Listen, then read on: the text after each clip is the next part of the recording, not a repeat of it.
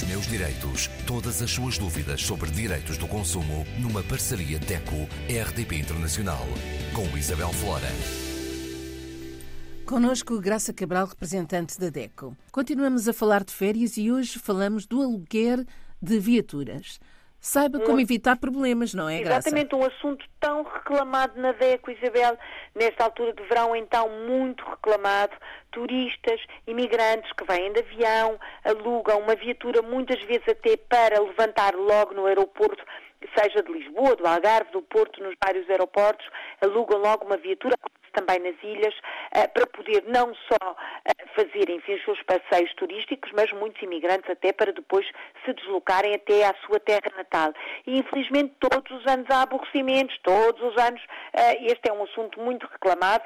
E o primeiro conselho que quero, dizer, que quero dar, deixar aqui a todos os consumidores que vão uh, alugar uma viatura e que obviamente já têm este plano traçado, que recorram apenas a empresas autorizadas.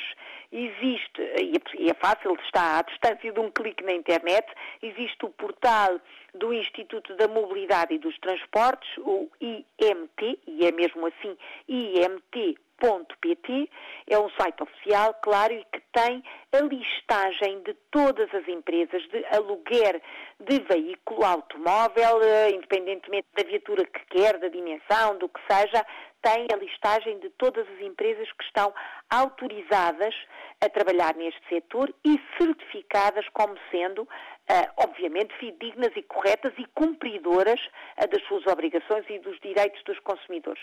E isto é um passo já para estar a fazer um contrato que é seguro que é fundamental, claro, não é? Para uh, saber depois uh, tudo a que tem direito, porque reservar um carro uh, passa por ter toda a informação, passa por, obviamente, contactar a empresa de renta-car, portanto, de aluguer, pedir, enfim, a todos os dados, sempre por escrito, não se esqueçam, mesmo que se telefone, é fundamental Fazer enviar um, um e-mail, bem, uma carta já não digo, mas um e-mail para depois ter consigo o suporte físico daquilo que contratou uh, e uh, pressupõe que vai assinar um contrato. Claro. Um contrato que tem a descrição do automóvel que vai alugar, a localização e os contactos da empresa para o caso de algo correr mal, as características da viatura, como é óbvio, o preço do serviço também, como é óbvio, a forma como o pagamento é feito, se é X à entrada, Y, enfim, na entrega, as modalidades, a calção, muito importante, a calção, o prazo do aluguer do veículo e as condições gerais do contrato. E essas condições gerais do contrato envolvem também um seguro e a assistência. Que tipo de seguro é que ali está? Que tipo de assistência? Para que número é que deve ligar no caso de acontecer uma circunstância? Se forem vários condutores, uh, tem que os registar nesse contrato, por exemplo, uh, o marido e a mulher, o pai e o filho, a mãe e o pai, o mãe e o filho, enfim, seja o que for, uh, têm que ficar registados os vários condutores e o consumidor, claro que tem que ter o, toda a atenção possível uh, e imaginária para os adicionais. O que são as cobranças adicionais? Há, por vezes, os extras, os extras que estão ligados com uh, outra pessoa que conduziu, os extras ligados com o combustível que é preciso colocar no automóvel antes de o entregar, um, ehm, na utilização uh, de, de uh, condutores que têm a carta há menos de dois anos.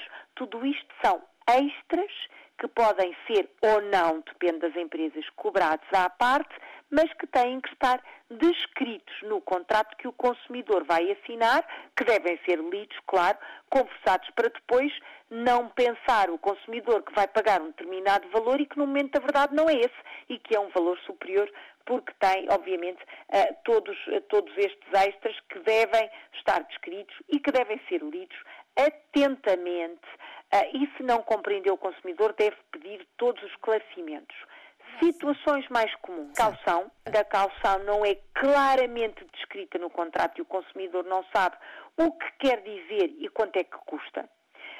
Saber o estado do automóvel, fazer uma vistoria de pequenos danos e exigir que eles estejam descritos e até fotografar, por exemplo, uma pequena esfoladela, um risco, uma luz que está ligeiramente desalinhada. No ato de entrega, o consumidor deve fazer esta verificação uh, no ato da entrega da viatura, quando vai buscar, se calhar entrega não é a melhor palavra, no ato do levantamento, não sei se pode dizer, não é? Se calhar é quando, é melhor, é melhor. Quando, exatamente, quando vai receber a viatura, tem fazer esta vistoria, quando a entrega, fazem, a própria empresa faz ela, não é? Claro mas o consumidor deve ter tudo do seu lado uh, uh, verificado. E, claro, muitíssimo importante, informe-se de tudo o que diz respeito ao acionar de seguro e à assistência se acontecer uma avaria, um acidente, então espero que não, mas qualquer situação menos simpática, o que é que o consumidor deve fazer. Não se esqueça que o contrato tem é escrito, claro, obviamente, e tem duplicado.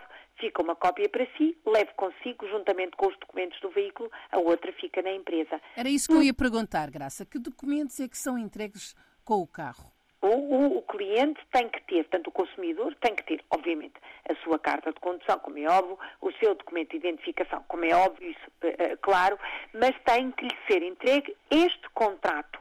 O contrato fica para si, é o comprovativo de tudo e têm que ser entregues os documentos do automóvel, aqueles que são obrigatórios para circular com o automóvel, e os documentos do seguro. E um cartão, uma carta, um que seja o que for, com os números de assistência e o processo de acionamento da assistência. Esta é, são as informações básicas e fundamentais.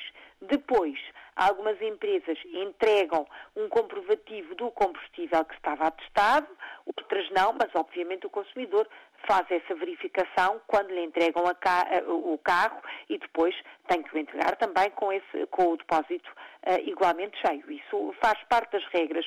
Qualquer dúvida qualquer cláusula menos clara. Não assine sem esclarecer, claro.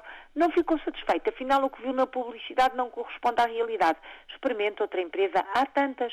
Oh Graça, a quem é que o consumidor deve recorrer quando a empresa Rentacar não cumpre as obrigações? Primeiro, logo no momento e porque o livro de reclamações é obrigatório em qualquer prestador de serviço, nomeadamente este, deve pedir o livro de reclamações e este deve ser entregue automaticamente e o consumidor deve logo ali no momento escrever a sua reclamação, até porque tem tudo presente e tem os elementos. Pode reclamar junto da DEC, obviamente todos sabem, e pode apresentar a sua reclamação, então, ao Instituto da Mobilidade e dos Transportes, IMT. Ah, esta é, obviamente, uma autoridade que pode uh, funcionar se a reclamação estiver ligada com outras situações, por exemplo, de seguros. Pode reclamar junto da seguradora, mas o mais uh, direto, digamos assim, é apresentar a sua reclamação no livro de reclamação, de reclamações, perdão, no momento, pedir uh, também a intervenção do, do IMT, IMT Uh, e se tiver à mão um telemóvel com acesso à internet, encontra os nossos contactos em deco.pt e pode logo até, por telefone, receber um aconselhamento dos nossos juristas. Graça, para a semana do que é que vamos falar? Vamos falar de situações também menos simpáticas e de, enfim, de, de aborrecimentos que acontecem nesta altura de turismo e de verão. Vamos falar das fraudes com o cartão bancário. Até para a semana. Até para a semana e votos de boas férias. Os meus direitos. Todas as suas dúvidas sobre direitos do consumo numa parceria DECO-RDP Internacional com Isabel Flora.